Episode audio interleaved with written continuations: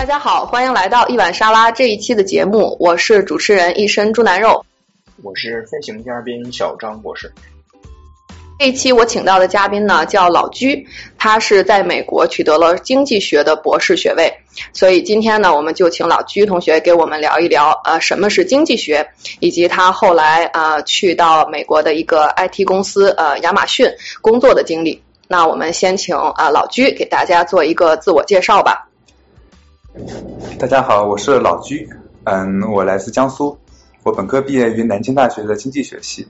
嗯，毕业之后我来到美国的呃威斯康星大学呃麦迪逊分校攻读经济学博士学位，然后在去年毕业了之后，现在在亚马逊嗯做经济学家，从事经济学相关的工作。好的，非常感谢老居来到我们这个呃节目，然后呢，我特别好奇你为什么叫老居，你能给大家介绍一下这个名字的由来吗？可以啊，我叫老居，因为我其实姓朱。然后从小就有很多嗯朋友都会叫我老朱，然后老朱老朱叫习惯了就会变成老居。这个居是就是呃猪的意思，是不是？对对对。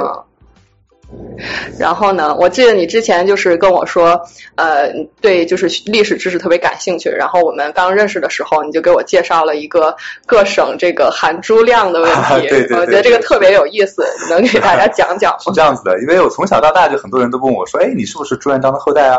然后我就很好奇，哎，我是不是啊？然后 直到最近我看到一个科普类的视频，他在讲。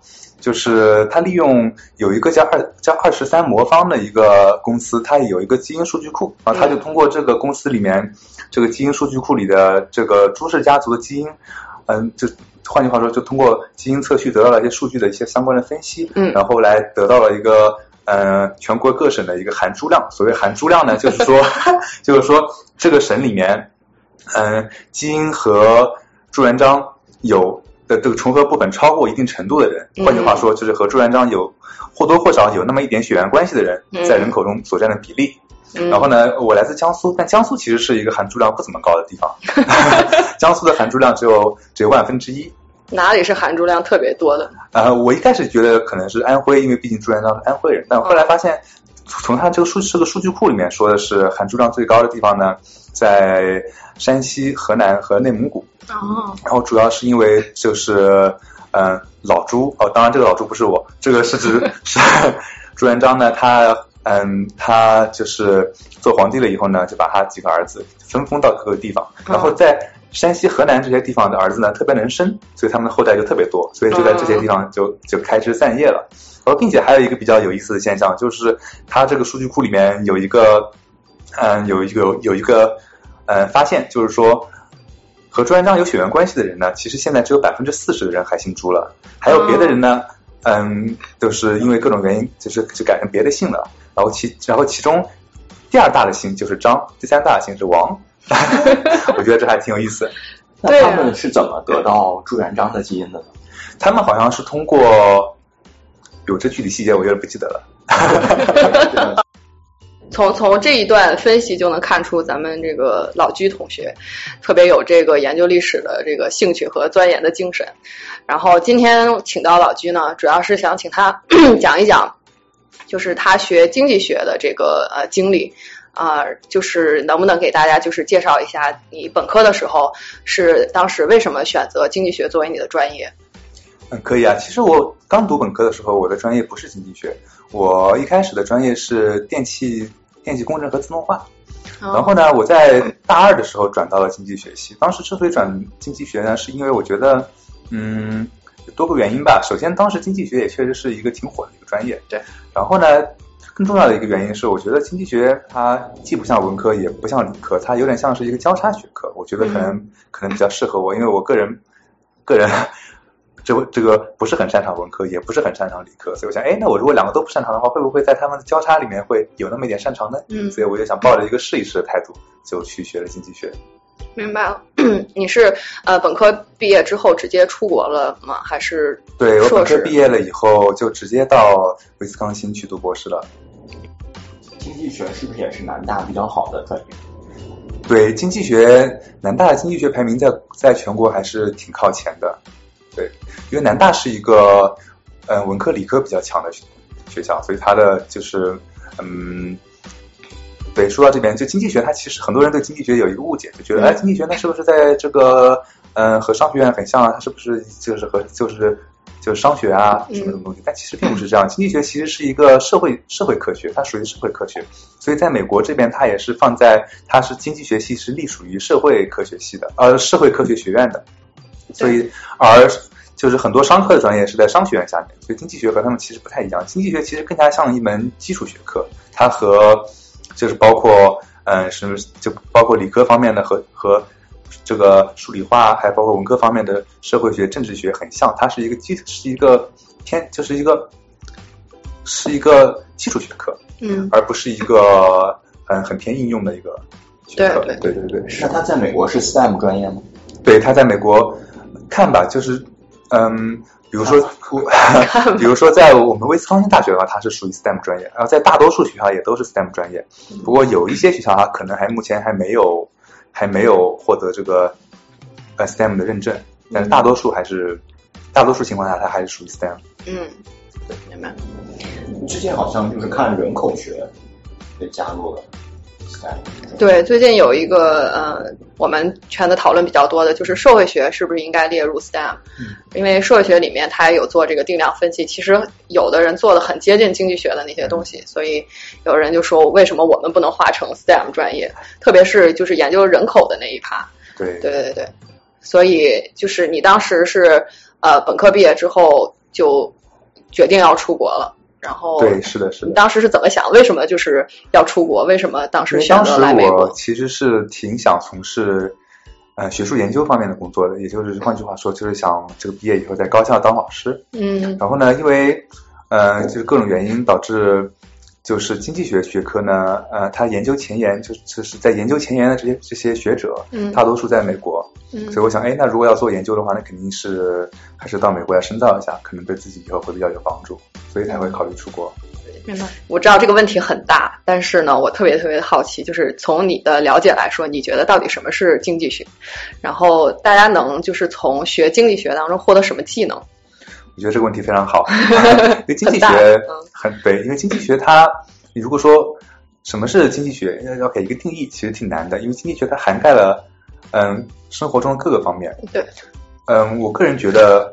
如果要用一个关键词，或者说用一句简短的话来概括经济学是研究什么的，我想说，研经济学其实是研究，嗯，稀缺资源的配置的这么一个学科。嗯嗯，因为我们大家都知道，这个资源是有是有限的，它是稀它是稀它是稀缺的。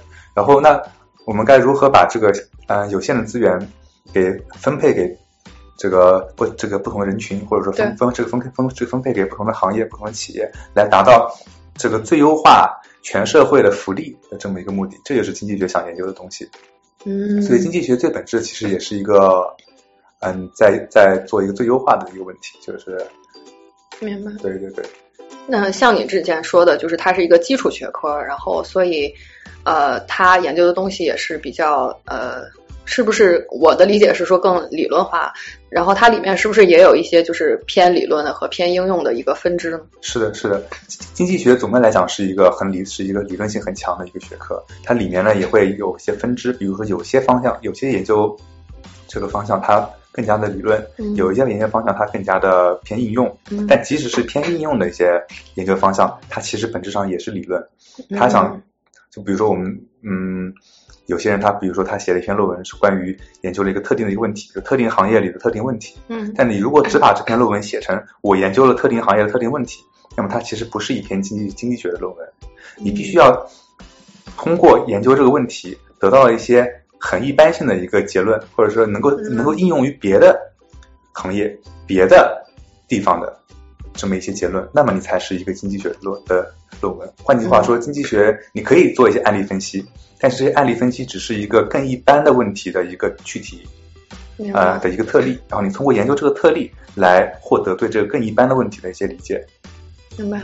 对这种大一统的，对对对，有有一点这种感觉。明白明白。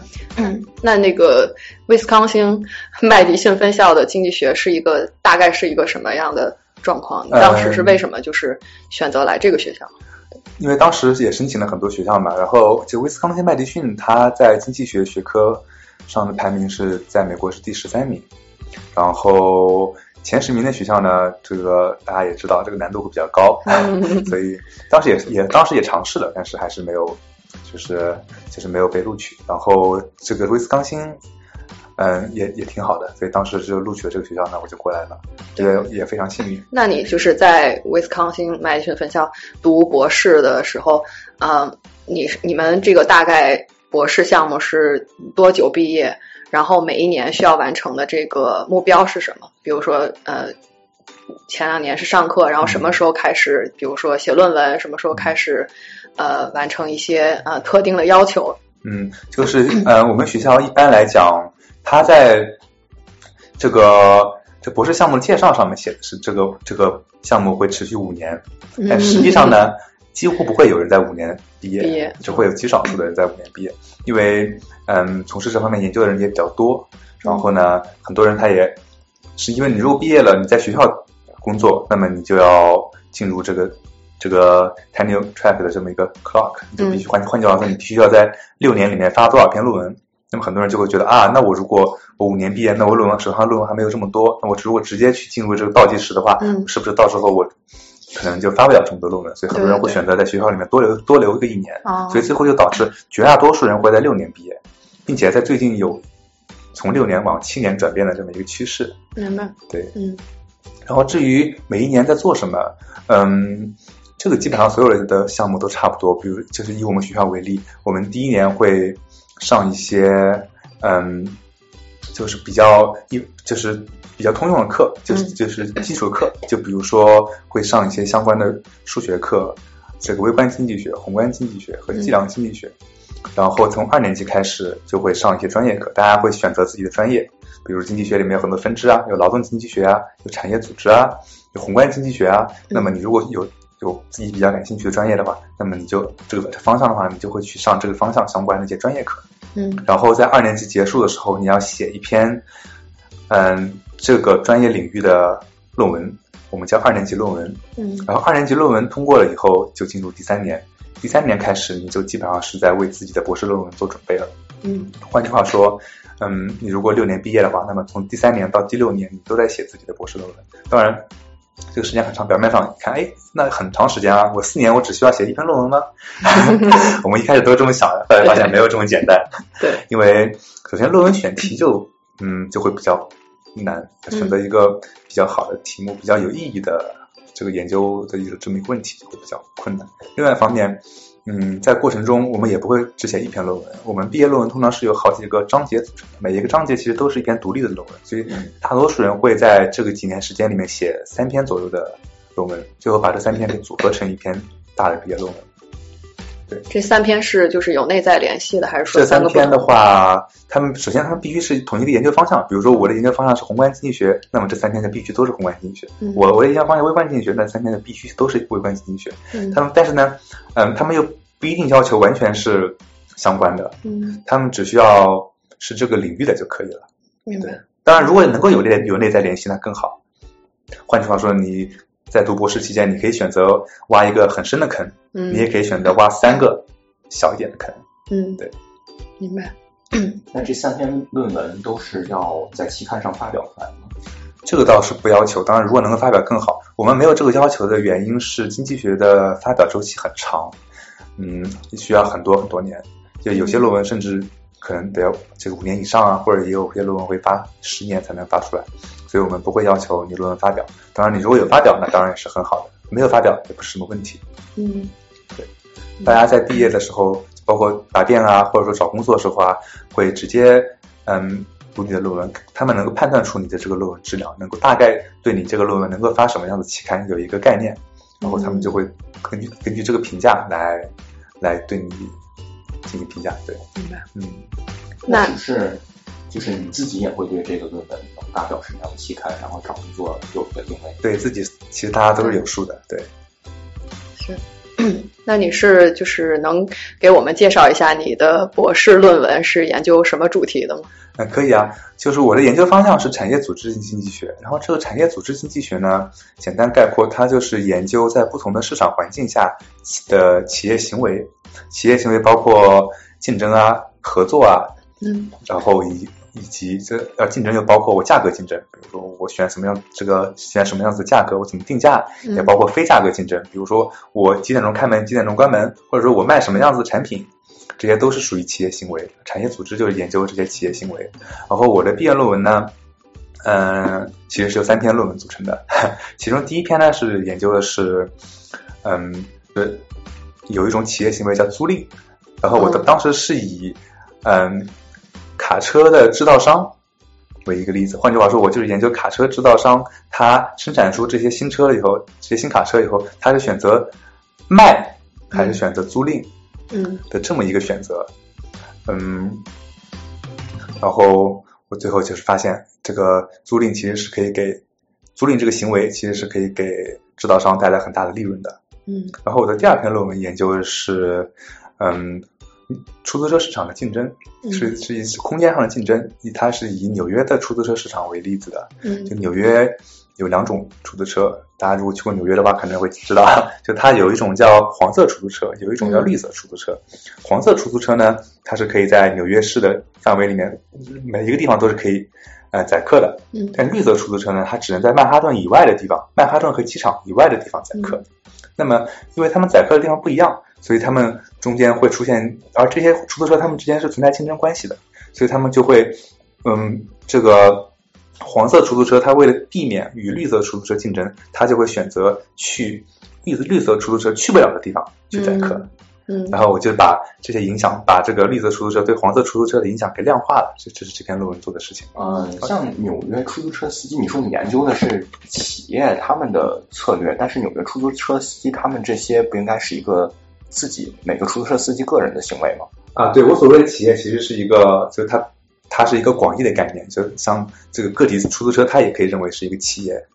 哦，对对对，就是个体经营户。个体经营户，对对对。嗯嗯然后第三篇论文研究的是企业的并购行为，嗯然后其实就是在讲两个企业并购了以后，比如说这个 A 企业它之前是生产 A、B、C 三个产品的嗯，B 企业是生产 C、D、E 啊这个这个 D、E、F 三个产品的，嗯。然后他们并购了以后，表面上看，哎，那它这个大企这个并购以后，大企业应该生产六个产品啊，嗯那其实并不是这样子的，他们会对这个六个产品进行选择，然后把中间比较相似的一些产品给去掉，因为这样子的话，就比如说它如果嗯，举个例子，当然这个例子可能不是很恰当，比如说可口可乐跟百事可乐他们如果合并了，哎，那可口可乐跟百事可乐都生产这个可乐啊，嗯。那这两款可乐，它们之间其实是存在竞争的，所以合并以后的这个大企业，它可能就会选择我把其中一种给就不卖了，嗯。我只卖其中一种，我这时候我只卖另外一种，嗯。从而从而获得嗯、呃更高的利润。嗯。就换句话说，刚刚我也讲，产业组织是研究企业行为的，所以我的三篇论文就研究了企业的不同行为，包括定价，包括嗯，就包括租赁，嗯以及包括嗯这个嗯出租车载客位置的这么一个选择，其实都是企业行为。对，明白。嗯，那你之前说，就是你们的文章的一个逻辑，就是就是只是研究这个例子是不够的，要得到一个普遍的一个呃理论上的一个贡献。你的这个整个的论文最后得到的那个你觉得最有呃贡献的那个理论的对，就比如？说我关于卡车租赁的这么一篇论文，表面上看它是研究的是卡车公司的的租赁行为，嗯但它其实可以扩展到任何嗯耐用品的租赁上。所谓耐用品，嗯就是指我不是用了一次就可以扔掉，它是可以持续很多年的。对比如汽车，我汽车我可以开很多年，我不会说我今年开了以后，我第二年一定要换了。嗯然后还包括像呃电脑啊，嗯像包括这些电子产品，它们其实都属于耐用品。所以像我在卡车上面得到的这些结论，其实有一些是可以呃扩展到其他的耐用品市场上去的。对，这就是一种呃，就换句话说，我并我我没有只研究卡车，我研究的是整个耐用品市场白。。对对对。嗯，那你是就是从什么时候开始对这个研究感兴趣的？你是怎么发展成最后的这个文章？我应该是从五年级开始，嗯，开始研究这个市场的。嗯因为当时我之所以研究卡车市场，没有研究小汽车市场，有一个很重要的原因是数据，主要是数据。嗯因为数据，嗯，当时正好有一些卡车方面的数据，然后以及一个更重要的原因是小汽车的这个不同不同公司的小汽车其实差别比较大，嗯而卡车的话它就没有那么的不一样，因为嗯卡车是用来这个运货的，我跑长途的，那么 所以它更加重要的就是说，大多数卡车他们其实就是嗯，就就是不同点没有像小汽车那么的多。嗯那这样子的话，我在建这个建立经济学模型来分析的时候，可以做一些简化的假设，这样嗯可以大大的减少。嗯，就是就让让我的模型不就是就不那么复杂。对，嗯，你做的这个是偏应用的吗？还是你说的那个我属于偏偏应用的。偏应用的？对，因为如果是纯理论的研究，他们是不会接触数据的，嗯他们就是建立一些非常复杂的经济学模型。所以像嗯嗯，比较理论经济学，比如说像微像像微观经济理论，或者说是计量经济学理论，他们嗯，他们会更加会会会会和会更加像数学和统计学。嗯嗯，对我我这个问题其实有一点偏向于说，你感觉在经济学内部有鄙视链吗？就是说做哪种研究是高端的那种，或者做哪种是一种大家都觉得很 low 的那种？我觉得鄙视链一定是有的，在哪儿都会有鄙视链。但是经济学里面，我觉得这个鄙视链它它嗯没有一个共识。换句话说，大家都看不起，互相看不起别人做的东西。大家都有点儿我做的这个我做的是最好的，对对哦对，比如说这个研究应用的人会觉得，我应用的这个我研究的这些东西它是有应用价值的，嗯我，创造我创造了价值，我是那我是看得见摸得着的。啊，然后研究理论人会觉得，我的这个东西，你研究应用的东西，你你这个嗯没有普遍意义没有普遍意嗯义。我这个理论的这个东西，而且看上去很高级。嗯嗯，对。那研究应用的那些人，他们就是怎么来真正把他们研究的结果来落地呢？就他们会，嗯，用什么样的方式来真正就企业会采纳他们的建议，或者是我觉得这个问题特别好，就是怎么说呢？嗯，首先我想说，其实大多数这些研究结果都不会落地。嗯 然后，如果有一些确实是非常好，比如说是整个学界普遍认为是比较重要的一些结论的话，那么一些企业也会采用。嗯然后，比如说他们会把你的你的这个模型给给给产品化，然后用在一些别的地方，这个是用在真这个真正的这个真实的生活中。对但是如果说，比如说有些问题，嗯，经济学家本来就是没有取得共识，有些人说这个好，有些人说那个好，那么像这种的话，其实就很难真正的去落地。嗯，对对，那就是做那些偏理论的那些，觉得自己这个很高大上的这一群人，我其实感觉在社会学领域也有一一群比较传统的社会学家，他就是觉得说我要做一个很有普遍意义的一个东西出来，但是呢，其实有的时候会走到一个误区，或者走到一个。只有非常非常小领域的人才能理解他们在干什么的一个嗯东西。我不知道在经济学是不是也有这种所谓的一个，就是我觉得我做的这个东西很高大上，但是没什么用，然后就不知道这个怎么描述这个问题。但是你有没有有这种观察？我觉得这一定是有的。其实就像很多数学里的分支也是一样，很多人会觉得，哎，那我研究的东西好像没有用，但没有用并不代表就现在没有用，不代表以后没有用。嗯就有可能他的一些研究成果经过很多年的一些发展啊，或者说更多经过很多年的一些验证之后，别人觉得是有用的，他就可以再拿出来用。这也是基础学科，我觉得这是基础学科的一个共同点吧，就是说很多研究成果它目前是没有用的，但不代表它以后没有用，嗯，或者也许在别的学科，然后或者在别的学科有用。对对对，嗯。那你感觉就是怎么着是算一个好的研究，在就是从经济学的意义上来说是一个好的研究，而且就是那个最范儿最正的那种所谓的经济学的好的研究。我觉得所谓的好的研究的话，它最好是从一个比较重要的问题出发，比如大家一个大家比较感兴趣的一个嗯问问题出发，嗯。然后得到一个一个大众能够能够接受的一个结论，或者也不叫接受，就是大大众觉得这个是有道理的一个结论。嗯嗯，换句话说，我觉得研究的问题最重要。嗯嗯，因为我个人是研究应用经济学，所以我觉得研究还是要从实际问题出发，可能会比较有价值一点，至少在当下比较有价值一点。嗯当然，研究理论它也是有价值的，就是嗯，这个这个不同人有不同的看法。对对对，记得好像是经济学是是呃是今年还是去年有一个经济学两个经济学家获得了诺贝尔经济学奖，是研究那个因果推断的。呃，对对对，是的。所以其实这就是我回到我刚刚讲的问题了，就是研究经济学理论，它它的它的这个影响，它或者说它的价值可能会更大。就比如说嗯诺贝尔经济学奖的这些得主，他们很多人其实是研究纯理论经济学的，他们是嗯。研究了一个框架，一个理一个理论框架，嗯。或者说一些理论的像上的一些新的一些工具，然后这些东西他们有有一个普有一个普适性，大家会拿着这个框架，拿着这个工具来研究一些具体具体的问题，从而产生大量的价值。我觉得这个是理论经济学，呃、一个比较就是一个比较好的地方。它它普适就是说它是一个工具，所以它能够影响很多的东西。嗯而应用经济学，你即使是确实你现在有有这个你研究这个问题是有价值的，但是你可能嗯普适性没有那么的强。嗯对。那就是你之前也说，你读博其实是想走学术的道路，想去呃高校里面当老师，但是呢，你后来就是又就是转去了业界工作。那你是从什么时候开始就是有这个想法的转变？我觉得应该是从五年级、六年级的时候，嗯然后我有这个想法的转变，其实有是有两个原因。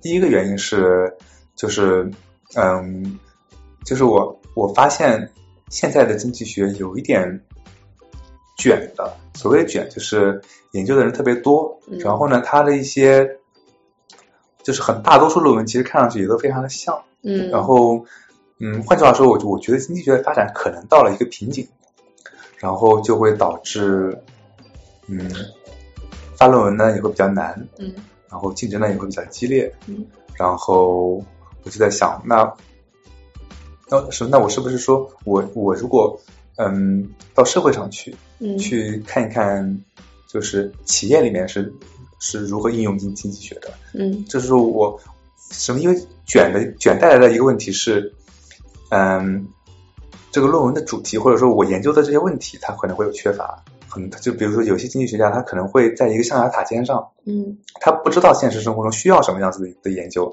他就是我想研究什么，那我就研究研究什么。那这样的话，他他他就会比较难找这些研究已经不接地气了，就就接地气，换句话说就不接地气了。对所以我想，哎，那我如果去企业里面看一看，到底什么样子的研究是需要的，我再来，嗯，我再来做研究，那那会不会就就就更好呢？因为我自己在找论文选题的时候，我就发现了这个问题，就是我有时候就思来想去，我不知道我应该研究什么，嗯，我我我我不懂做什么是有用的，做什么是有价值的。对对对。对对对对。那你的意思是说，你工作只是暂时的吗？还是以后要再回到学术圈 做是这么说，我？觉得这个东西，这这这是第一点原因，就是我觉得经济学可能，呃，就是我觉得我需要一些嗯、更多的一些，就是嗯，对企业有更多的了解，来帮助自己做研究。嗯然后另外一点的话，也是比较现实的原因，因为就是，嗯、我觉得我我的这个论文，这个是论文的质量，可能不至于说让我，嗯，在一个比较好的学校里面做教职。那我想，嗯那如果这样子的话，那我其实没有必要，嗯，是一定要在这个，嗯，在这个行业里面，嗯再跟跟别人一起卷。所以我觉得，那我可以去开拓一些别的一些选择，嗯一些职业选择。对对对。那你说，呃，就他们变得更卷，和嗯，他们从读五年变成读六年，就是刻意的这个，嗯、strategy 的选择上有什么因果的关系？我觉得是相关的，不一定一定是因果关系，但我觉得是相关的。因为卷的话，大家读的时间越来越长，其实也是卷的一种表现。嗯，对，那你你们同学当中，比如说找到呃高校的教职的，就是大概有多卷呢？比如说在文章发表的数量、质量以及其他的就是那些标准上面，你觉得他已经卷到了什么程度？我觉得就是我认为写的很好的论文，它也会得到特别特别多的批评，然后要发表也是非常非常难的一件事情，可能要过很多很多年都发不了。嗯，对。那你们同学就是呃出路都是去哪儿了？去业界的多吗？是去业界的也也挺多的，有我觉得可能去学术界的一半多一点，去业界的一半少一点吧。当然，这不是不同的学校也不一样。嗯，嗯，你们去学术圈做老师的是都是那种研究型的大学，还是说也有去那种做？有一些大多数是研究型的大学，也有一些是去的是，嗯，是就是以以教课为主的一些学校。对，嗯所以经济学就是大家他们会更偏向于多读一年，而不是去做嗯 postdoc。不会 postdoc，当然现在也有很多人读 postdoc，但是还没有那么的多。大家会倾向于要么多读一年，什么要么我就去企业工作。嗯。然后当然也有人读 postdoc，而且现在读 postdoc 的人其实是一年比一年多了。我觉得这也是卷的一种表现，是。可能也是一种表现。对，对，感觉就是学呃社会科学跟学这种自然科学的学科相比，呃来说，读 postdoc 的只是最近开始变多了，以前其实都是直接没有什么读 postdoc 对。嗯，对，所以就是也是卷的一个表现，对。对也可能是就是比如说论文发表周期太长，周期太长，很多人想我读一个 postdoc 来给自己争取几年发表论文的时间。嗯，对，明白。哎，那你们同学去业界的都会会去哪些公司呢？业界的话，经济学相关的公司主要是两个行业，第一个行业是咨询，就经济咨询。嗯经济咨询主要是，嗯，主要是帮助企业并购，就是是服务于企业并购的。嗯嗯，就比如说有两个企业，他们要并购了，那嗯那并购了以后，嗯，大家会担心，哎，那你并购了以后，你这个对市场掌控能力不就变强了吗？你会不会就变成一个垄一个就变成一个搞垄断的企业呢？嗯那你如果垄断起来的话，那么消费者不就大家就受损了吗？因为你一垄断，你价格就提高，那么消费者不就消费者福利就会下降了吗？嗯所以，所以这这个政府机构会担心这一点。嗯而企业呢，所以在这种情况下，嗯，政府和想要并购的企业会各自聘请一个资个咨询公司来帮他们收集数据啊，收集一些证据啊，来来证明我的这个并购是有利于还是不利于消费者的。嗯然后他们双方会在法庭上这个呃互相辩论，最后得到一个结论，什么？如果大家都公认的认为，哎，你们这个并购其实是有利于消费者的，那么政府就会通过这个他们的这个这个什么并购这个并购案。如果大家觉得哦不行，你并购了以后你搞垄断，大家会生活的更差，那么就不会通过这个。所以我们有时候看到，哎，好像新闻上说这个 A 企业要收购 B 企业，这个失败了，那可能就是。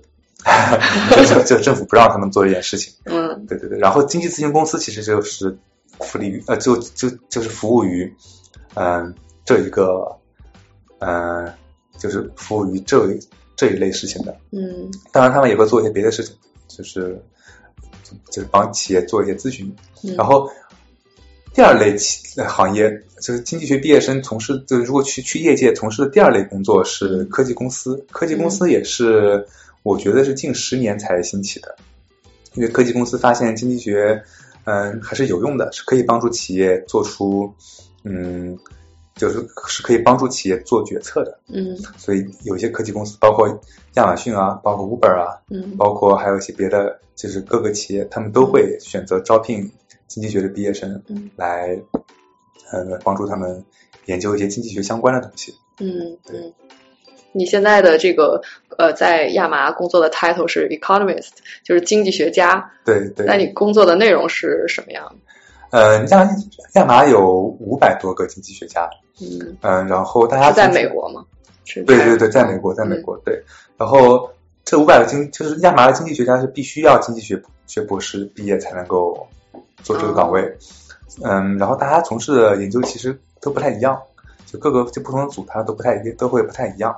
然后像我们组的话，主要研究的是产品的定价嗯以及嗯，这个叫什么？就是优惠不能叫优惠，就是到了节假日以后，打折的那些折扣吗？对这种优惠活动，哦，对促销的啊，促销促销，对对就我们像就是主要是研究一些定价的一些决定，还有一些促销相关的一些决定，比如说我什么时候促销啊，我促销多大的，我这个促销力度应该多大啦，嗯然后以及我这个应该用什么手段促销更加有效果了，嗯是这些相关的一些东西。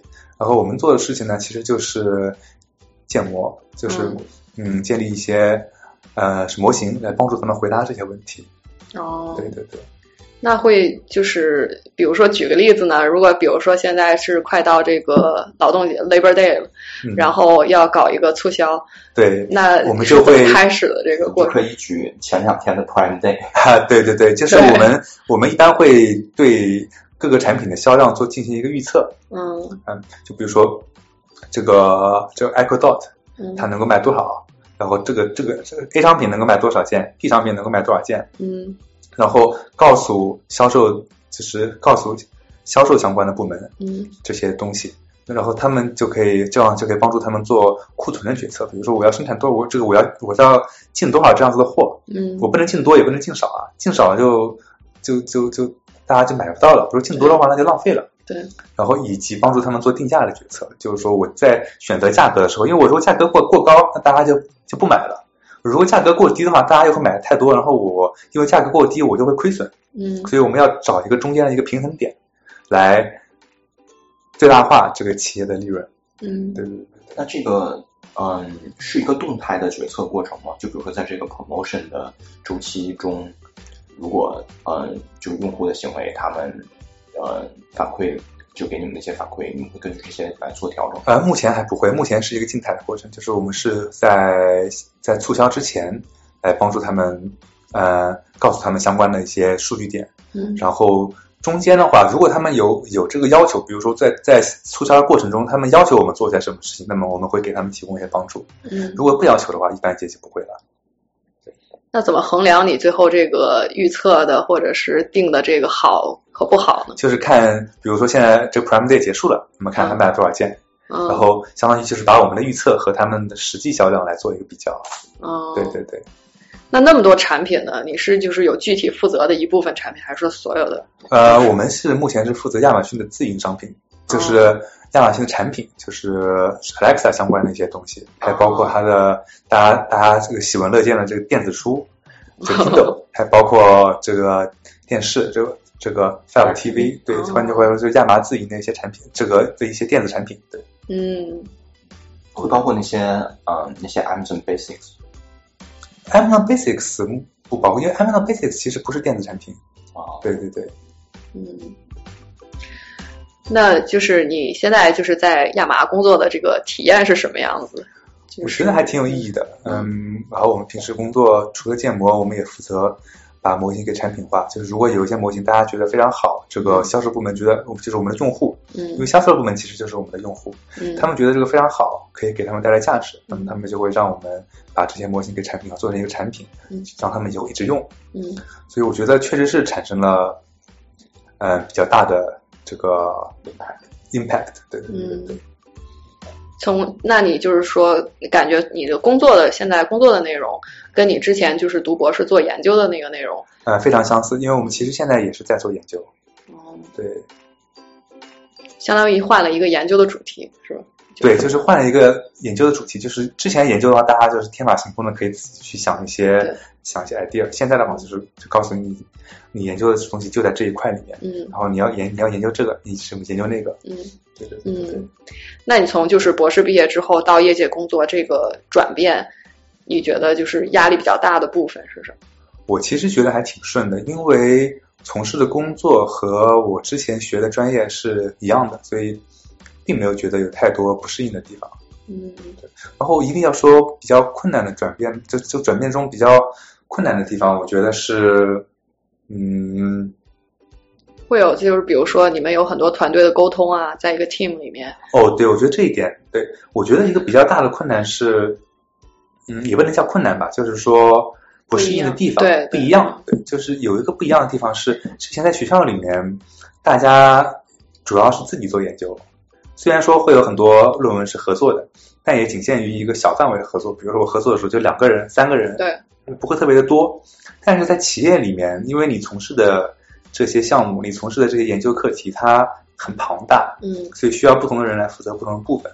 那么你就，我觉得这个合作和沟通就显得更加的重要，要比在学校里面更加重要，嗯并嗯且跟你合作的人也不全是经济学家了，嗯，因为你要和包括你要和和负责产品方面的的一些人，负责这个嗯、呃负责软件工程方面的一些人，嗯和他们都要有合，都要有合，都要有合作，和你需要和不同背景的人合作，并且你要把你的一些研究成果用浅显易懂的语言来告诉你的用户。换句话，嗯你要告诉你需要用你的结果的，因为他们他们没有经济学的背景。换句话说，呃，什么或者说他们不仅没有经济学的背景，他们连就是很多人他们他们数学也不是很好啊，或者说他们就是就是嗯，就他们不是做研究的。对，那么在这种情况下，你如何把经济学的一些术语以及你研究的你的研究方法，你这些东西啊，这些很复杂的东西，对，你需要花十年时间，这个需要需要花本科加博士这个十年左右的时间学的东西，讲给他们听，让他们听懂，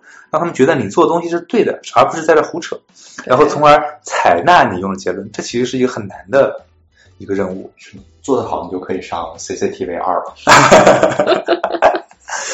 对，所以我觉得困难呃不叫困难，就是不同的地方在于这两点吧。第一点是合作显得更加重要，并且要和不同背景的人合作。对第二点是你要把你的呃研究就是就是沟通和和把你的和和把复杂的东西用简单的语言表达出来的这个能力非常非常的重要。对对对。嗯，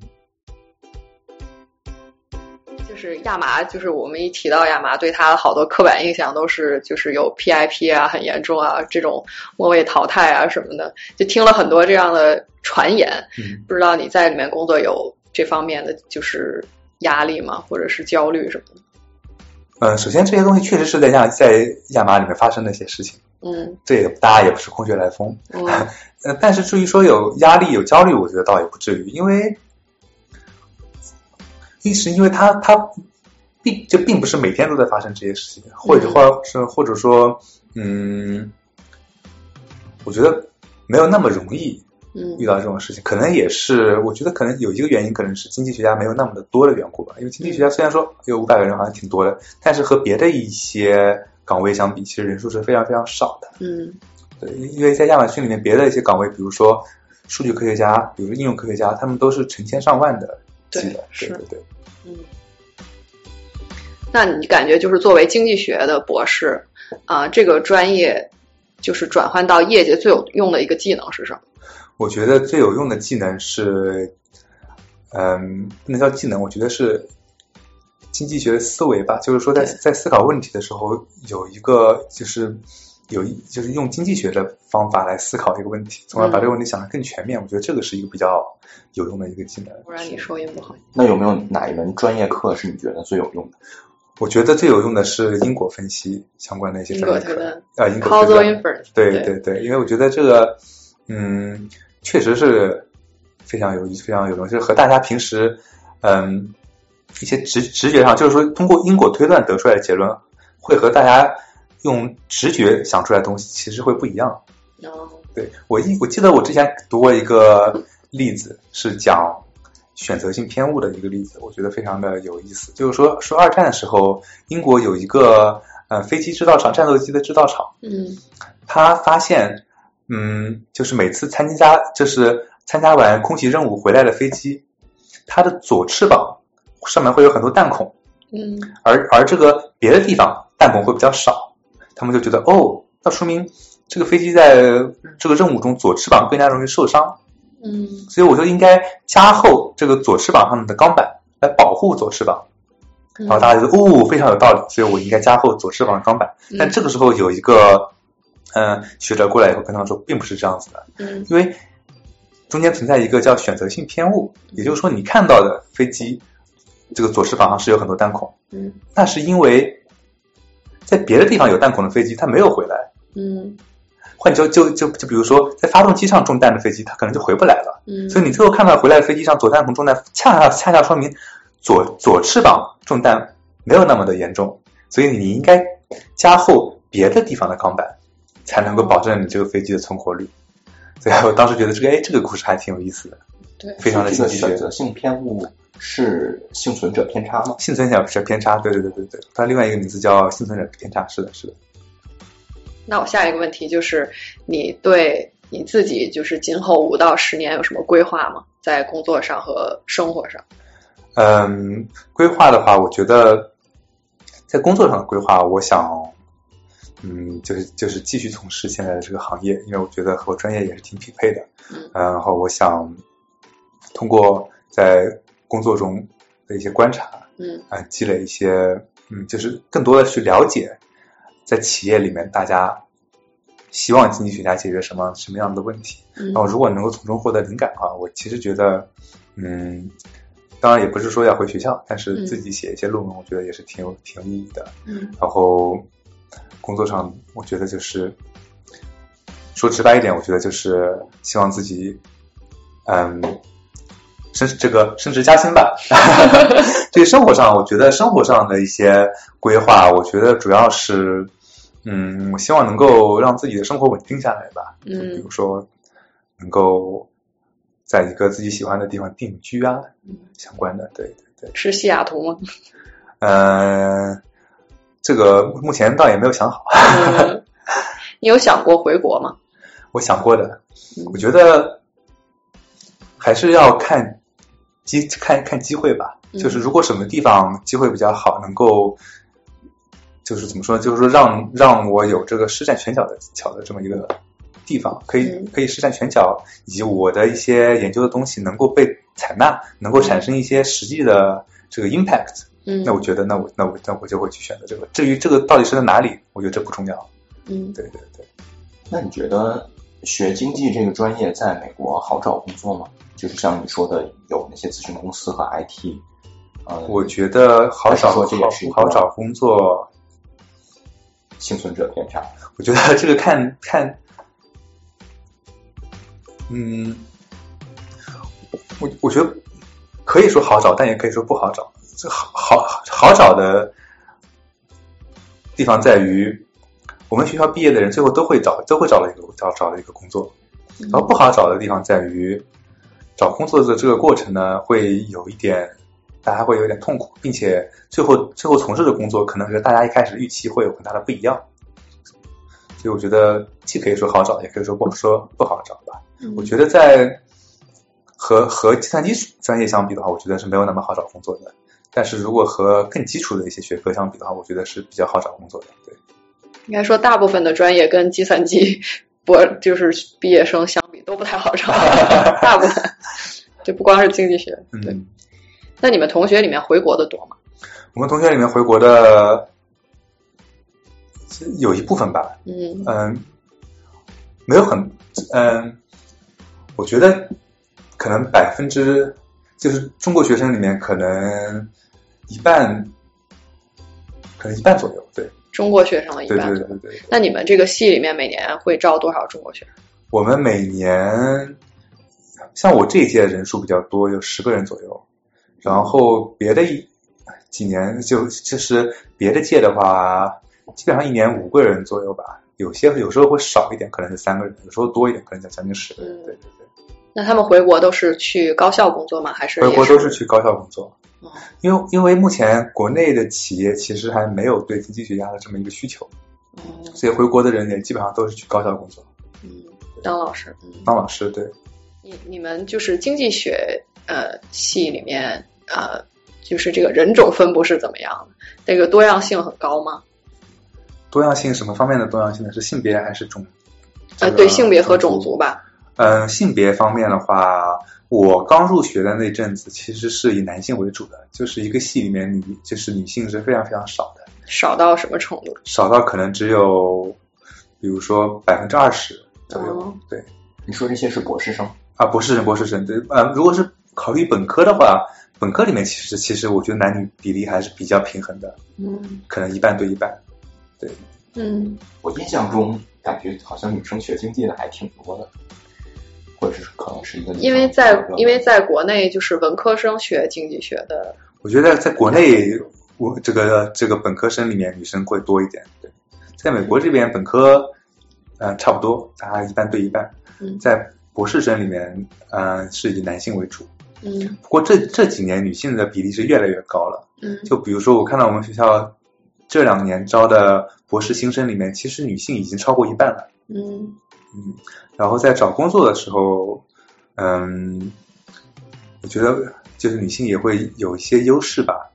嗯对，然后如果说是种族上的分布的话，经济学博士本科生就不用谈，你在美美国的学校里面，那本科生一定是美国人占绝大多数，白人占绝大多数。对，博士的话，其实经济学博士项目里面白人是很少的，啊，是吗？或者对对，大多数是国际学生，国际学生的比例特别高，在在几乎所有学校都是百分之七十以上。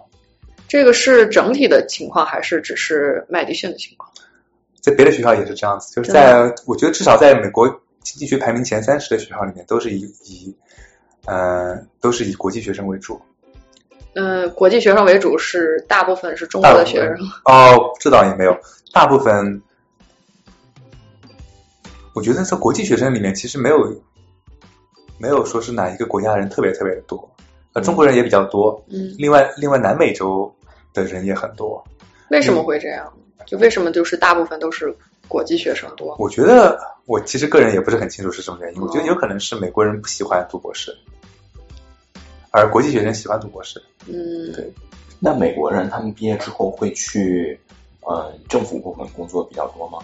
比如说什么？对，美国人毕业以后会去很多政府部门工作。对，嗯那这个呃对外国人去，比如说财政部啊、商务部这些有限制吗？有限制，外国人是去不了的。就是如果是政府部门的话，只能是美国公民才可以去。绿卡还不行吗？哦，绿卡应该也可以，哦，绿卡和美国公民好像是一样的。就是如果你家里有一个亲戚的小孩儿，他想学经济学，啊、你会建议他这么做吗？然后第二个问题就是，如果有人想读经济学的博士，你对他有什么建议？如果有人想学经济学的话，我觉得挺好的。我我我是我会鼓励他去学，因为我觉得有一个经济学的思维，在生活中还是非常呃有帮助的。嗯如果他想读经济学的博士的话，我可能会有一些犹豫，嗯，就是我会我可能会觉得，嗯，近几年可能这不是一个很好的选择。嗯如果之后经济学这个领域有一些大的突破和进展的话，我觉得还是可以考虑的。大的突破和进展是就比如说，因为经济学在八九十年代时候是有一次大的突破和进展的。那个时候，因为因为数学和和和和计算机相关的一些技术的引入，导致经济学以前很多研究不了的问题变得可以研究了。嗯所以在那一阵子，很就是这个经济学发表的周期也很短，很多很重要的一些嗯这个论文也都是那个时候像雨后春笋一样冒出来的。嗯但是经过几十年的发展，从八九十年代到现在，经过这个几十年的发展以后，其实经济学发展速度已经没有那么快了。嗯但如果以后还有一次类似于八九十年代的这种技术突破的话，导嗯导致因因为现在目前来讲，经济学上还是有很多问题是研究不了的。嗯比如说要研究这个问题，我需要大量的这个这个这个计算能力，嗯而而我现在现有的这个技术，我我就没法算这么快。嗯或者说有一些些东西，就有一些理论问题，我我我我数学上没有这些工具嗯可以帮助我解决这个问题。那么这些问题目前就一直是解决不了的，嗯但现在解决不了，并不代表以后解决不了。如果以后有一些技术突破，这个让让让让这些问题可以研究了，那么那个时候我相信又会有很多重要的论文像雨后春笋一样冒出来。嗯那你说就是现在计算能力方面的不足是指嗯就是做模拟这方面的吗？还是说一些我觉得是最优化上的一些东西，比如说，特别是在动态优化相关的一些地方，嗯，会会会会会对计算的要求，就对计算量的要求比较大，然后目前还算不还算不出来。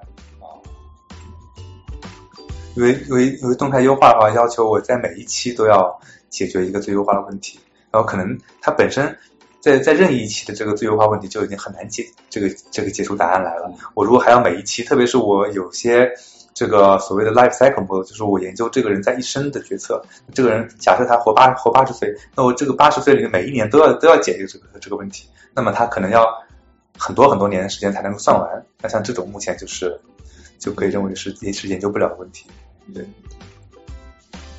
所以结论就是，如果他想去学本科的一个经济学的专业是支持的。对，如果博士的话，我希望他可以呃慎重一点，或者说他如果已经有一个明确的自己想研究的东西了，嗯。我觉得我还是，所以我还是支持他去读博士的。换句换句话说，有一个人想要读经济学博士的，我我就是我希望他他脑子他脑子里已经有了一个想要想要研究的一个东西，嗯。就至少是一个大概的一个东西，嗯。这样子他在读博士的期间会顺利很多，而不是盲目的去，而不是盲目的，去学这个。对。嗯呃，那回到刚才那个问题，那你觉得现在比如说这种 AI 还有 machine learning 它的发展，嗯，能够帮助呃去解决这种动态优化的问题吗？就比如说不是真正的去算，而是给你一个嗯 prediction 的 value。我觉得这个问题非常好，就是事实上现在经济学已经很多人在采用这个 AI 和机器学习相关的一些技术了，但是呢，因为经济学它它研究的东西是一个呃是一个因果关系，而机器学习的话，它是做的是一个是一个预测，换句话说，我只在乎这个预测的这个值它准不准确，我不在乎我在做预测的这个过程中，这些很这些变量 A、B、C 这些变量它们之间是否存在因果关系。所以在这种情况下，呃，机器学习在经济学中的应用是比较有有限的。呃，我们现在目前在经济学的研究方法里面是会把经济学问题分为两类，分为这个预测类问题和因果类问题。就比如说我有一个问题，它虽然这个问题本身是因果的，但是我它中间会有预测的部分，那我那那么我就拿这个机器学习来解决中间的预测的这个部分，然后再用经济学本身的方法来解决因果的部分。这个是目前呃经济学里一个比较成熟的技术，我们叫我们叫因果机器学习，叫 causal ML。嗯，接下来的环节就是请呃老居同学给大家分享一个他生活上的爱好。嗯，我生活中的爱好，嗯，我觉得主要是两个吧。第一个是我比较喜欢看历史相关的一些影视剧或者是纪录片，嗯嗯，以及读一些历史相关的书籍。嗯嗯，第二个爱好是喜欢逛博物馆，其实也差不多了，因为在博物馆里面，我喜欢就是看各种各样的文物。也是历史博物馆是吧？不是那种自然博物馆。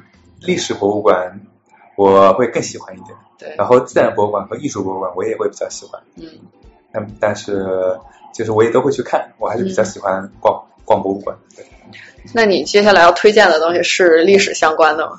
嗯，倒也不是这个，呃，我其实有点想推荐一部剧，叫我觉得很多人应该也会，嗯，都已经看过了，嗯就是叫是国内最近前段时间比较火的一个的一部呃悬疑剧，叫叫《漫长的季节》。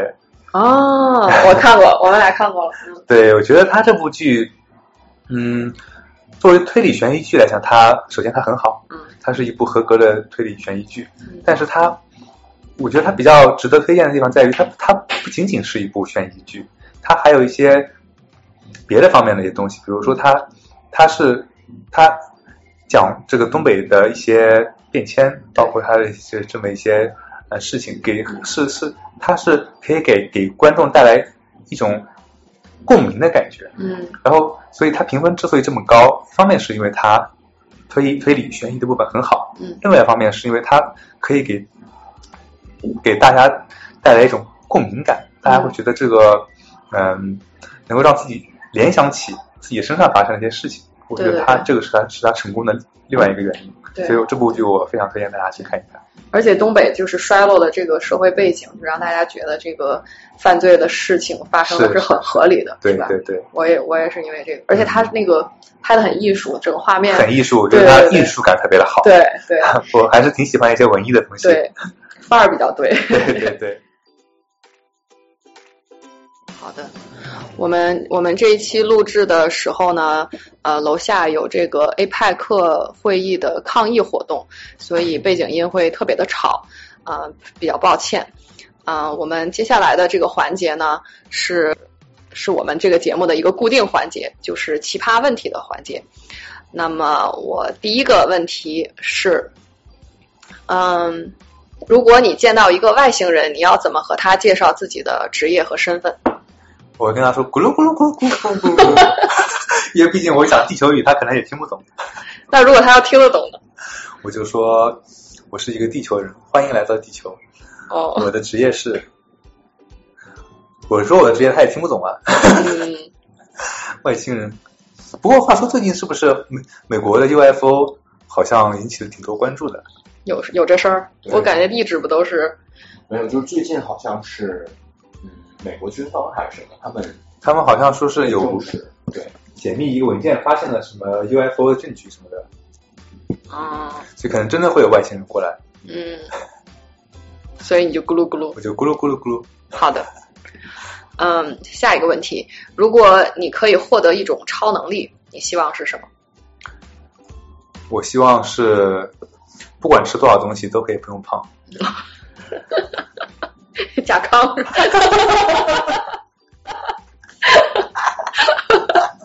除了甲亢，就是就是超能力，嗯，你是是易胖体质是吗？是啊，嗯，好的，呃，如果今后你只能吃两种食物为生，你会吃什么？我会吃，我我我会是吃西瓜嗯和和两种食物。我觉得这对于一个爱吃自助的人来说是一个挺难做的选择。如果是只能吃两种西瓜，你就很确定是吧？西瓜我很确定，我觉得我会吃西瓜和和两种食物，太难了。我想我想不出来。好的，这也是一个答案。嗯嗯，下一个问题，如果你能回到十八岁，你想跟十八岁的自己说什么？我我我会和十八岁的自己说，在二零二零年的时候多买一点股票，哪股啊？给大家说。应该是二零一九年的时候，就越早越好。越早越好。对，嗯嗯，下一个问题，呃，如果能穿越到八十岁，你想跟八十岁的自己说什么？我会和八十岁的自己说，卖点股票。我会和八十岁的自己说，呃，我我会和八十岁的自己说，你觉得之前的这几十年有什么遗憾吗？嗯。然后他跟你说了之后，你就可以在现在就会去弥补一下。对，现在弥补一下。嗯对对对，这样我希望能够，我希望自己在八十岁的时候能够没有那么多的遗憾。嗯，好的。下一个问题，呃，如果不考虑金钱和时间的成本，你最想做的职业是什么？我觉得我最想做的职业是旅游博主加吃播，旅游博主加吃播。就是一边在世界旅游，嗯一边吃各地的美食，嗯，然后还要吃播。然后一边吃一边给大家介绍嗯，这个地方的特色。明白了。对，好的。下一个问题比较奇葩，你更愿意打二十头有鸭子大小的马，还是一只有马那个大小的鸭子？我为什么要打他们呢？就或者是捕猎，有二十只，二十头有鸭子大小的马，还是一只有马那个大小的鸭子？我觉得我会打一只有马大小的鸭子，因为因为骑着鸭子我觉得很可爱。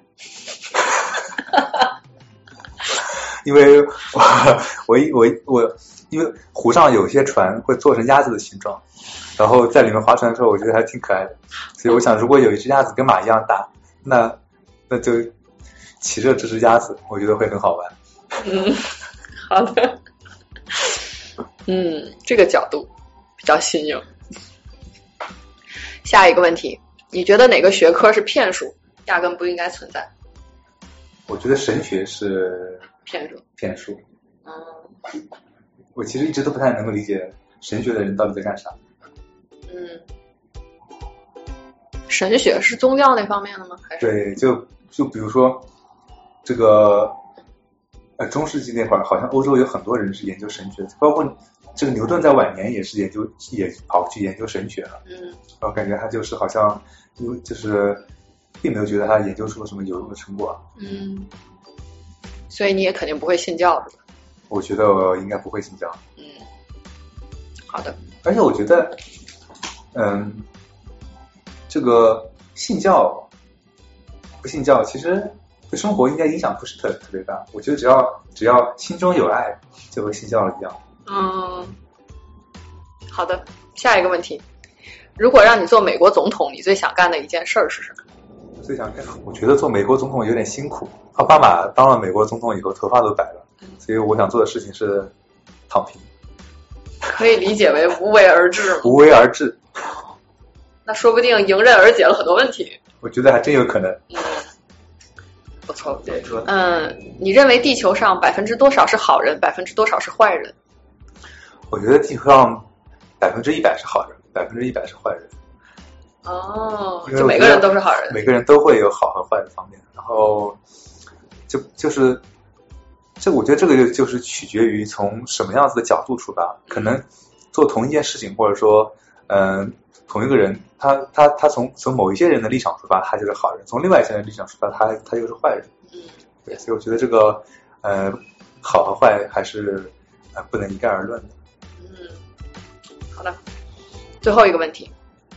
呃，如果你没有出国，你现在在国内会从事什么工作，或者是生活状态是什么样？我觉得我在国内会从事经济学相关的工作，比如说，我觉得我有可能会在一个，我觉得我应该挺可能在一个高校里面当老师，嗯，但这个学校应该不会很好，因为就国内排名比较靠前的学校，现在招经济学老师都是只招海归的。